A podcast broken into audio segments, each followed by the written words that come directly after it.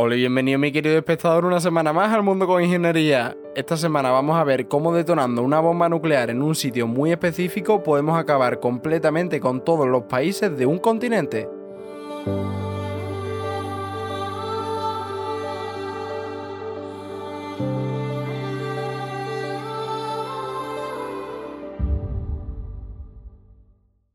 ...12 de marzo de 2024 el conflicto entre Ucrania y Rusia ha arrastrado al resto de países occidentales. Al principio pensábamos que ganaríamos, Europa siempre ha sido orgullosa, pero Moscú no tuvo piedad y en un solo movimiento acabaron con toda esperanza.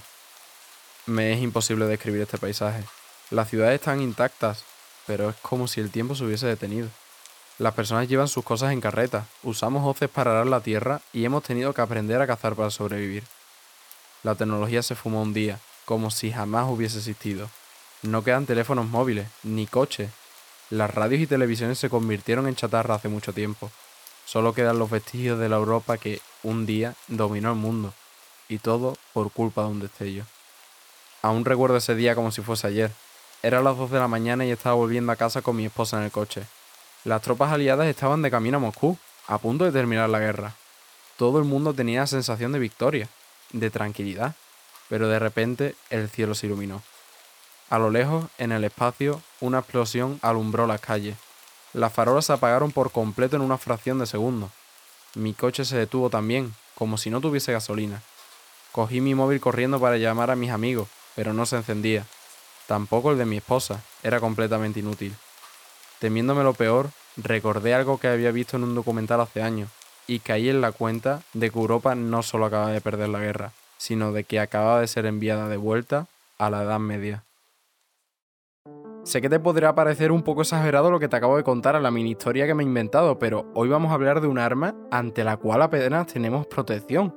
Hoy vamos a hablar de cómo una simple explosión detonada en un sitio muy concreto puede devolver a un país entero, incluso a un continente, cientos de años atrás. Seguro que has escuchado lo que son las bombas nucleares, ¿no? Esa arma que utilizó Estados Unidos en la Segunda Guerra Mundial para acabar con Japón y destruir Hiroshima y Nagasaki por completo. Seguro que has escuchado también cómo funcionan mediante un proceso de fisión atómica. Este proceso ya lo expliqué en un episodio en el que hablábamos de las centrales nucleares, pero lo recuerdo para que te quede más fresco. El proceso de fisión es muy simple. Consiste en coger un neutrón, que es uno de los elementos más básicos que forman los átomos, y lanzarlos contra átomos de gran tamaño, por ejemplo uranio 235 o plutonio 239 cuando un neutrón impacta en un átomo que es muy grande y que por tanto además estos elementos que hemos escogido son muy inestables, ese neutrón hace que el átomo se divida en dos partes, liberando una gran cantidad de energía. Pero al dividirse, libera a su vez más neutrones. Estos neutrones, si no se controlan, generan una reacción en cadena porque van chocando contra el resto de átomos que hay en la materia que hemos fisionado, dando lugar a una reacción en cadena. Esto es lo que se conoce como bomba nuclear. Si no se controla esta fisión, se descontrola y la energía liberada es tal que es capaz de destruir ciudades en un segundo. Los efectos de las bombas nucleares son bien conocidos. Se sabe que cuando una bomba nuclear explota en una ciudad, arrasa por completo con ella porque su radio de explosión es enorme y además deja huella radiactiva que evita que esa ciudad sea poblada durante muchos años. Las bombas nucleares por sí mismas son completamente destructivas, pero seguro que jamás te han contado otro efecto que tienen las bombas nucleares dependiendo de a qué altitud se lancen. Es un efecto muy estudiado por los gobiernos de los países que poseen armas nucleares, porque son capaces de destruir con una sola bomba el control de un país entero. Lanzar una bomba en una ciudad está muy bien, acabas con toda la población, la destruyes completamente, pero si quieres acabar con un país en un solo movimiento, lanzar una bomba nuclear en una ciudad no es una opción. Generarías un caos terrible, la gente entraría en pánico, pero no generarías el mismo efecto que lanzando una bomba PEM. Las bombas PEM, también conocidas como bombas de pulso electromagnético, son bombas nucleares detonadas a la suficiente altura de la Tierra, en la atmósfera. Cuanto más altas son detonadas, más amplio es el rango de efecto que tienen estas bombas. Una bomba de pulso electromagnético, una bomba PEM, que no es más que una bomba nuclear detonada en la atmósfera, puede acabar con la capacidad completa que tiene un país para acceder a Internet, usar el teléfono, iluminar las calles o mantener un hospital. También se acabaría completamente con el uso de aviones o coches, porque dejarían de funcionar.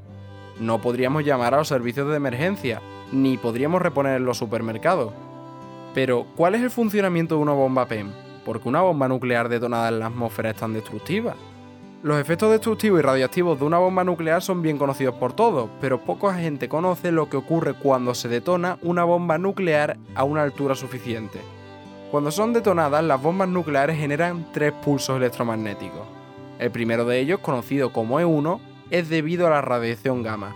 La radiación gamma es la radiación que se genera cuando los átomos fisionados liberan energía. Esta radiación golpea los átomos que hay en la atmósfera y libera sus electrones.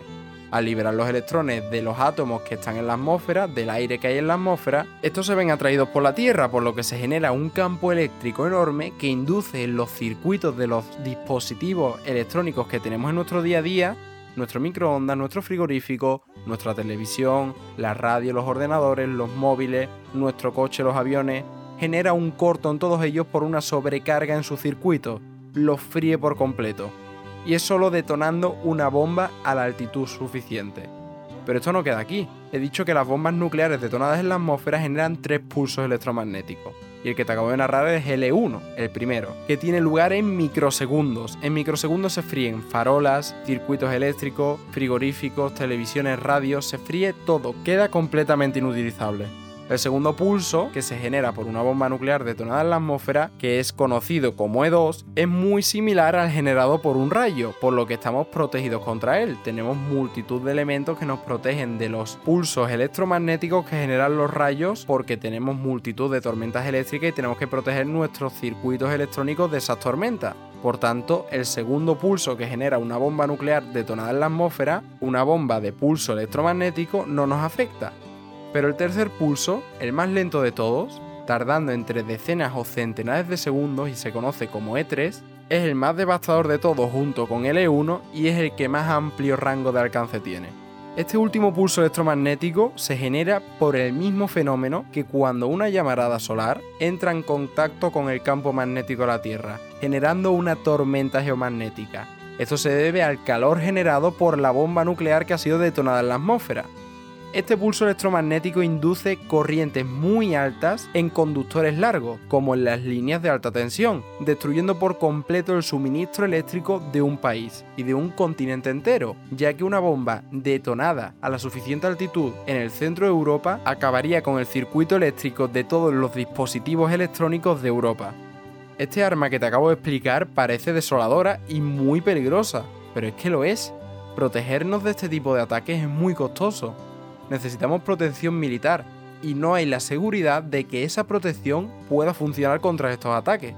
Entonces, resumiendo, tenemos armas en la Tierra ahora mismo que detonadas a una cierta altitud pueden acabar con un país completo porque acaban con sus comunicaciones, acaban con su capacidad de inversión, acaban con su capacidad de repostaje, acaban con su capacidad de comunicación y acaban con su capacidad de acceder a Internet acabando también con su capacidad de control y su capacidad de mantener los servicios básicos. Una bomba nuclear detonada en la atmósfera es el peligro potencial más alto que tiene ahora mismo el mundo. Y resumiendo para que te quede bien claro, una bomba de pulso electromagnético es una bomba nuclear detonada en la atmósfera que genera tres pulsos diferentes. El primero debido a los rayos gamma, que acaba con los circuitos electrónicos de móviles, frigoríficos, televisiones y ordenadores. El segundo pulso electromagnético no nos afecta apenas porque es el mismo que genera los rayos y el tercero de ellos, que es el más lento pero el que más amplio rango de alcance tiene, acaba con las centrales eléctricas de todo un continente. Y hasta aquí el episodio de hoy, espero que te haya gustado, que hayas aprendido cómo funcionan las bombas de pulso electromagnético, cómo este efecto puede acabar con nuestros dispositivos electrónicos y cómo detonar una bomba nuclear en un punto muy específico de la Tierra puede acabar devolviendo a un continente entero cientos de años atrás.